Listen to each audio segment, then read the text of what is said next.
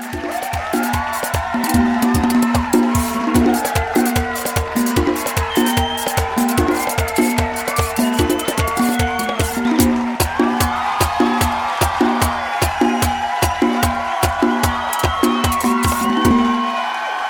Saludos nativos, esperando se encuentren todos súper bien. Bienvenidos al episodio número 13 de Viajando al Origen con Nativos. Aquí me encuentro con mi súper equipazo de siempre, Michi y Héctor. ¿Qué lo que, mi gente? ¡Ay, Dios mío! ¡Hello!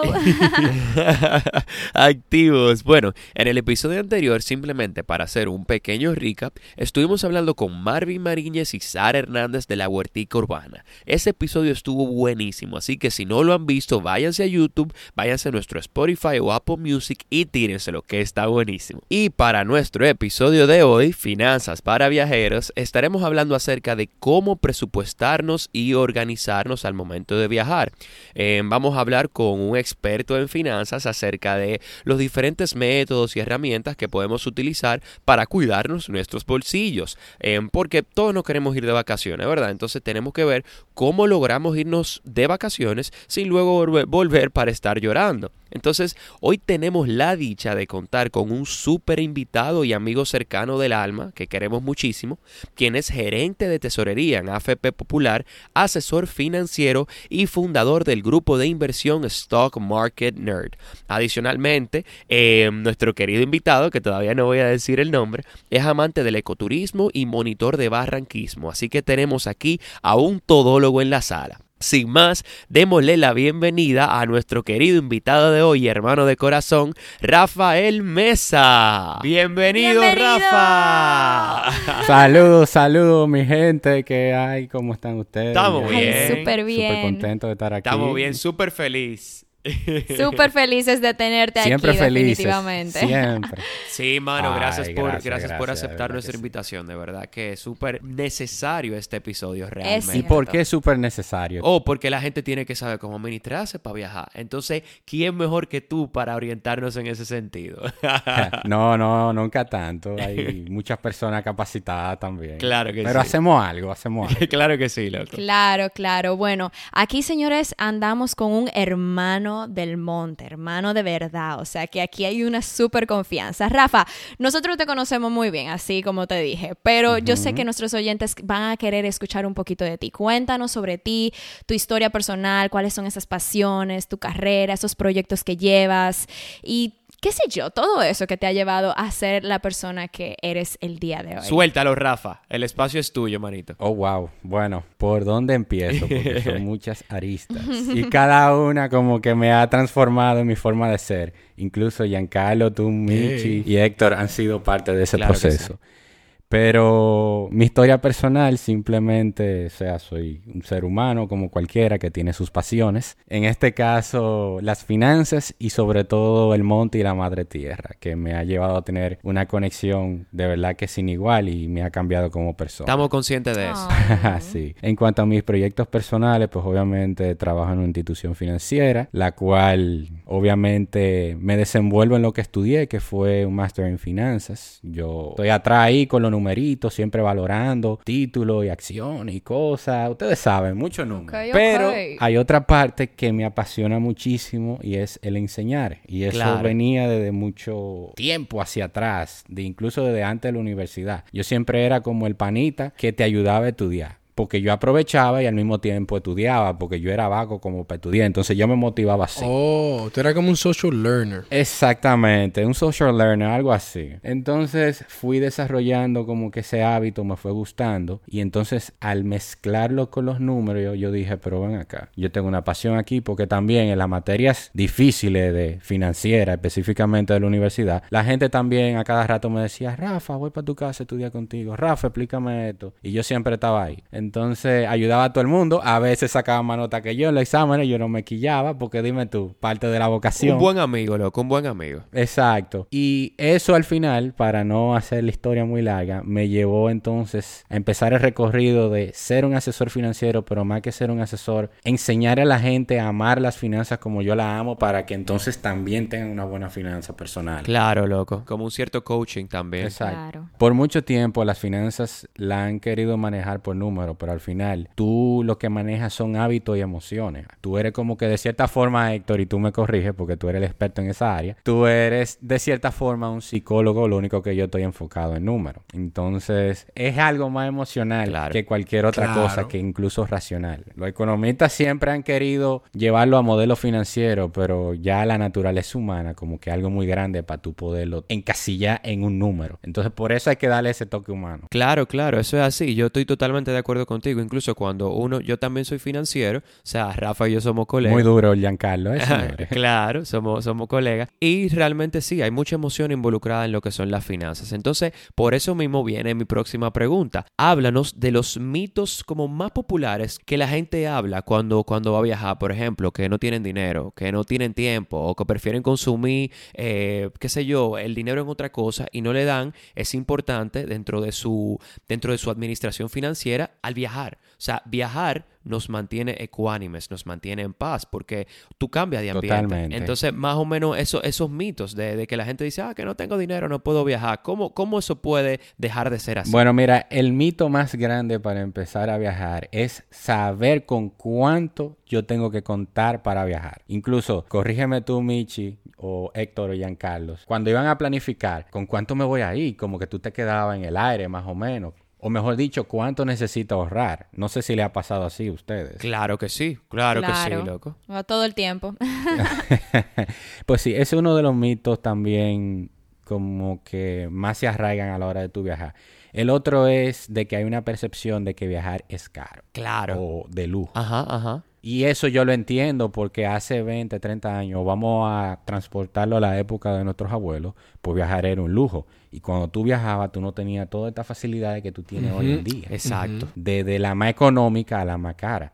Ya no, tú tienes vuelo económico, tienes hospedaje económico, tienes muchísima variedad de comida que comer, entonces, y experiencias económicas que al final es una balanza, como quien dice. Es como la economía, una balanza entre oferta y demanda. Exacto, entonces más que, más que verdades, porque estaba hablando de mitos y verdades, son percepciones, más que otra cosa. Sí, son tabúes que se fueron creando, pero que poco a poco como que se han ido desmontando, entiendo yo. Porque la gente ahora tiene mucho más conciencia, aunque no sepa manejarse con el dinero, de que las ofertas están ahí afuera de todo tipo para tú poder viajar. Exacto, yo, yo porque ahí yo estudié un poquito como de hospitalidad, que eso es lo que viene el turismo, ¿verdad? Y realmente la razón por esa fama viene de hecho de los tiempos de los reyes, o sea, cuando antes el único que podía era un rey, un tigre adinerado y eventualmente se va diluyendo en la población. Y estamos en el punto del día de hoy que está tan diluido que cualquiera puede viajar a donde sea. Porque podemos hablarte de los mochileros. El que de verdad viaja de, en lo- de los tiempos de siempre fue un mochilero. Eso fueron los que primero llegaron a todos Sí, los siempre es así. Entonces, entrando en materia, yo quisiera hablar sobre cómo nosotros, Rafa, podemos romper esa barrera mental que la vida nos da, que el- la sociedad nos crea, y dejarnos saber de alguna manera si es posible viajar sin rompernos los bolsillos. O sea, por ejemplo, ¿cómo puedo yo, Héctor, viajar sin luego estar preocupado de que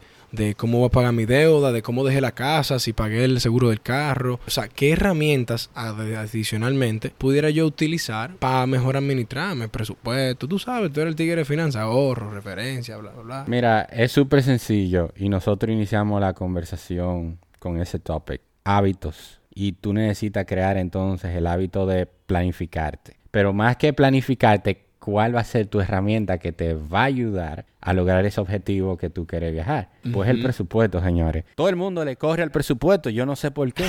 100%. tranquilo. Oye, Ey, me es una cosa increíble, pero es porque desde pequeño nos enseñan que es aburrido. De que tú ver tus realidades es como que también una autoevaluación. Y entonces tú sabes que cuando un ser humano se autoevalúa, como que tú te estás dando tú mismo tu cacazo. Toma, pam, pam, pam. Entonces, si yo le pregunto a ustedes, muchachos, o sea, ¿a ti te gusta viajar? ¿No es verdad? La respuesta cuál va a ser. Un clásico yankee, yo te diría, Obvio. no, tuna fish.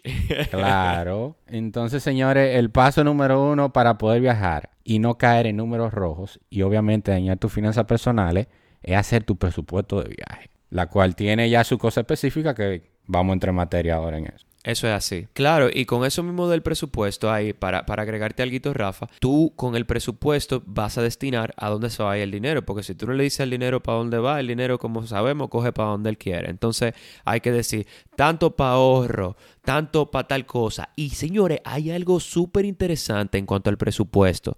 Cuando nosotros estamos atados a un presupuesto y lo estamos siguiendo al pie de la letra, usualmente todos los otros hábitos que nosotros tenemos en nuestra vida están también alineados a. Eso es increíble, mi gente. Yo siento también que además de obviamente esa planificación que debemos tener eh, en Excel o, o cualquier plataforma, que ahora viene la próxima pregunta sobre eso, yo siento también que el tema del mindset es muy importante. O sea, cuando nosotros como ser humano tenemos una mentalidad de escasez, nosotros atraemos escasez. Entonces, cuando tenemos esa, esa mentalidad de abundancia, tengo, tengo suficiente dinero, suficiente tiempo para poder hacer todo lo que quiero, para poder viajar a donde quiera, obviamente de forma responsable, no gastando el dinero así por pipa, pero yo siento que eso también es súper importante en nuestro día a día para poder hacer esa planificación, tanto la, la financiera general como la financiera para Mira, los La viajes. gente lo toma checha, pero nosotros que somos monteadores, que tenemos claro el tema de las energías y las cargas. Tú atraes lo que tú literalmente emanas. Si es negativo, te va a dar negativo. Si es positivo, es positivo. Correcto. Claro, eso es así. Y por lo menos al principio, si tú estás roto, porque hay realidad de verdad, hay gente que está quebrada, por lo menos empieza con esa visualización y a crear esa energía, ese ambiente de energía de que tú tienes abundancia. Sí, y solo para que no nos vayamos de nalgas, como dicen, que está buena la palabra, eh, que aparte de tener un buen mindset, también no estoy diciendo el optimismo siempre es bueno, pero no queremos un optimismo tóxico. O sea, no es olvidarnos de todo lo que no, de, de lo que somos, sino como que abrazar esa realidad y enamorarnos, o sea, brindarnos, amarnos a nosotros mismos. No, tampoco estoy hablando de narcisismo, Claro. pero estoy hablando de que, que sea un optimismo genuino, es la palabra.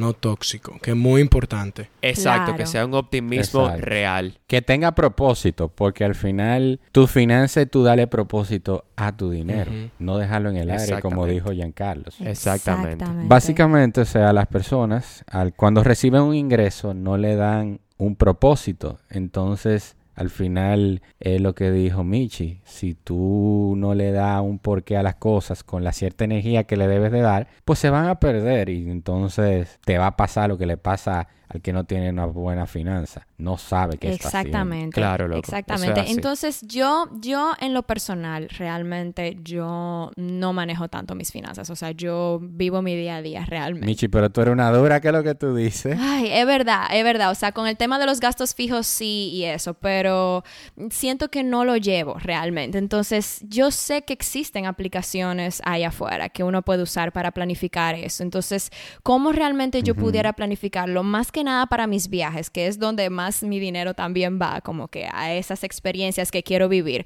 ¿Cómo yo puedo realmente organizar eso? ¿Qué, ¿Qué plataformas pudiera utilizar? No sé si conoces. Pues voy a empezar primero por lo que tú debes de hacer y luego menciono qué herramientas tú puedes utilizar para entonces poder proyectarte. Pues básicamente, Giancarlos lo dijo hace unos segunditos hacia atrás, tú tienes que visualizarte. En este caso sería ya el presupuesto. Y tú decir todos los años cuánto yo necesito para viajar de manera anual. Luego de que tú tengas entonces como que ese presupuesto anual, tú lo que haces es que lo divide en cuotas entre los meses de la fecha en que tú te quieras ir hasta cuando tú tengas el dinero ya disponible para poder hacer todos los pagos necesarios. Luego de que entonces tú tienes eso, tú tienes que fijar también la duración del viaje porque eso va a definir tu presupuesto. Si son cinco días, si son tres días, si son dos semanas. A medida de que tu viaje sea más largo, pues más dinero va a necesitar. Significa que tu presupuesto más se va a ensanchar.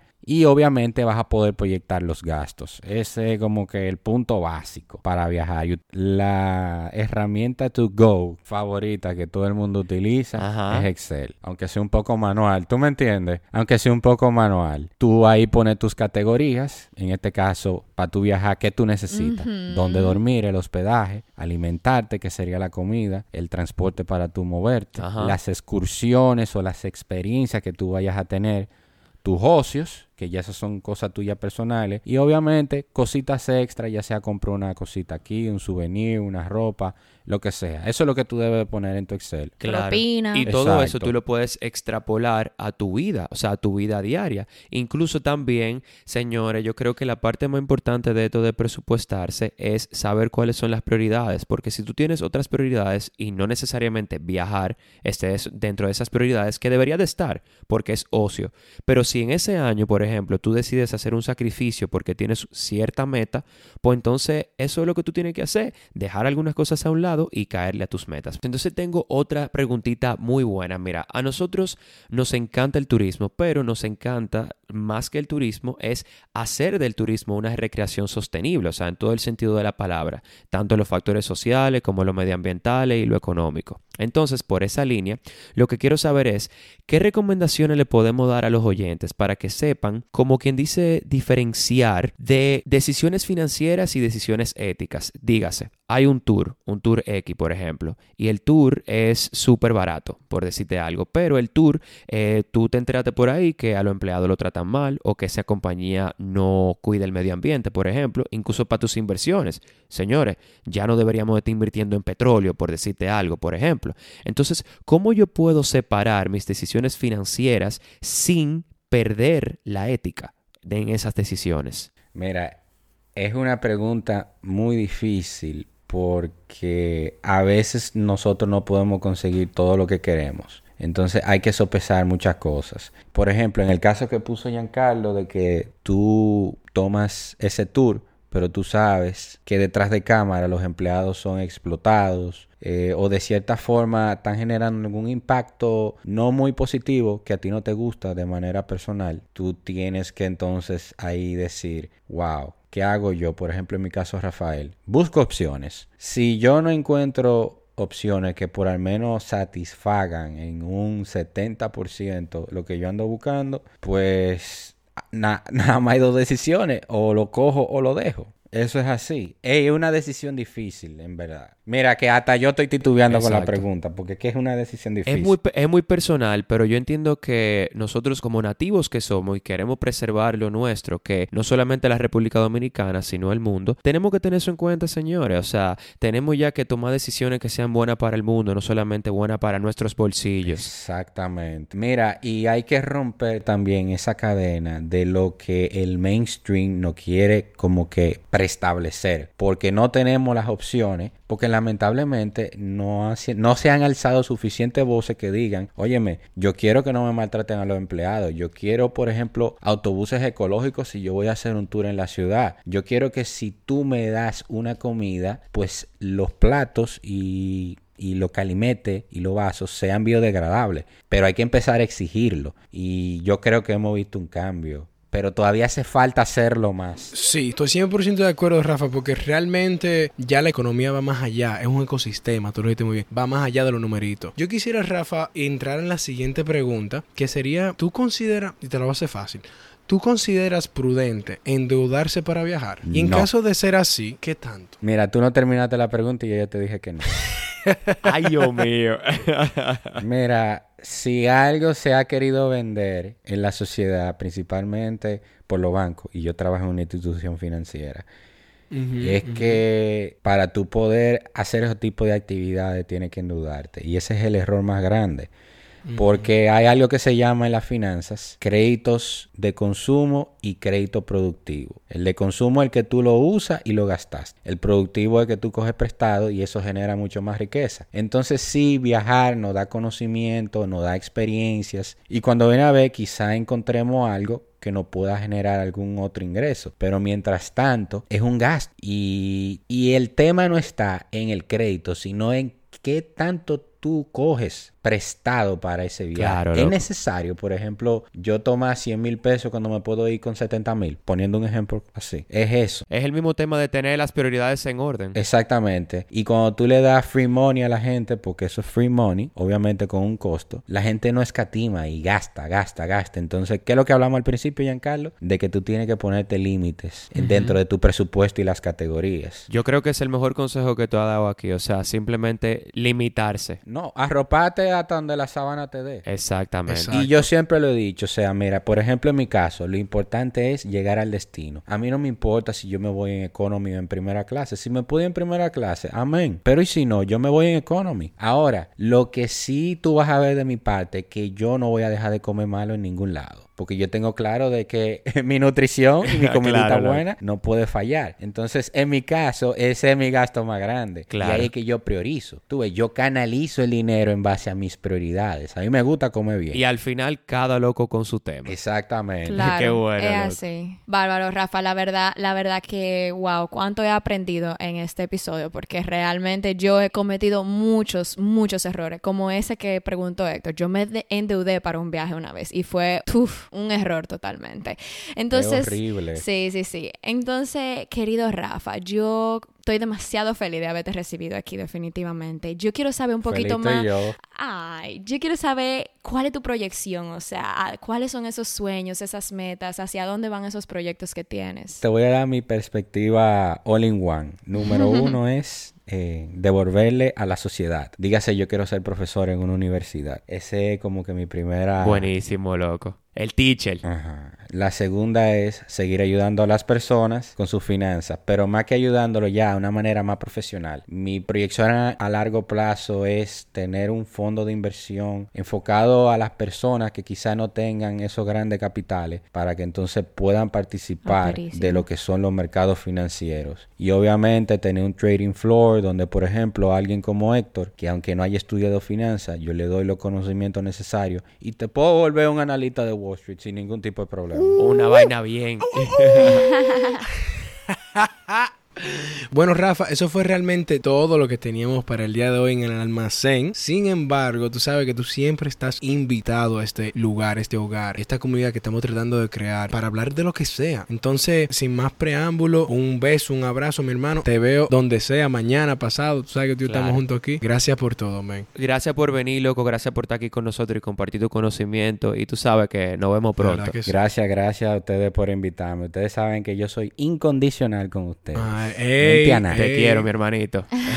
Tan lindo. Gracias, de verdad, Rafa. Estamos demasiado felices. O sea, no, no, no, no podemos dejar de sonreír aquí. Claro. Señores, entonces eso fue todo realmente lo que aprendimos hoy con Rafael Mesa. Eh, hablamos de la importancia de las finanzas al viajar, de no endeudarnos eh, y también de como que buscar ese propósito, ¿verdad? Esa, esa razón y esa ética. O sea, ser consumidores educados cuando compramos. No es simplemente los numeritos, pero también la calidad y también tener la prioridad de bien cerca de ti. Los invitamos a que lo sigan en las redes. Nosotros vamos a tener, lo vamos a tener tagged en nuestros po- posts que Claro. vienen ahora cada miércoles. Para que lo sigan y puedan nutrirse acerca de los consejos financieros que da Rafa en sus redes sociales. Que de hecho, señores, Rafa también tiene un libro y una página web. Así que no Ay, se ay, pueden perder eso. Exacto. Claro que sí.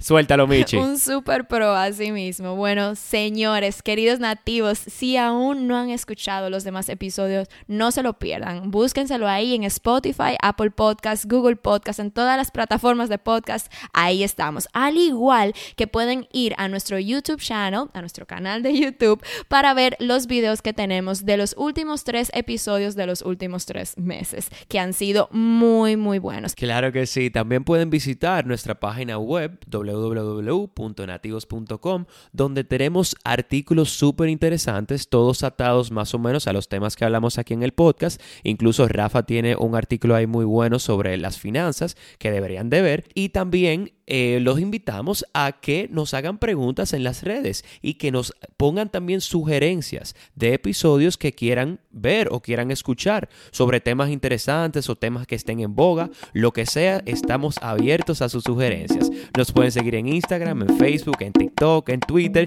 como siempre decimos, en todos lados. Así que mi gente, continúen viajando al origen.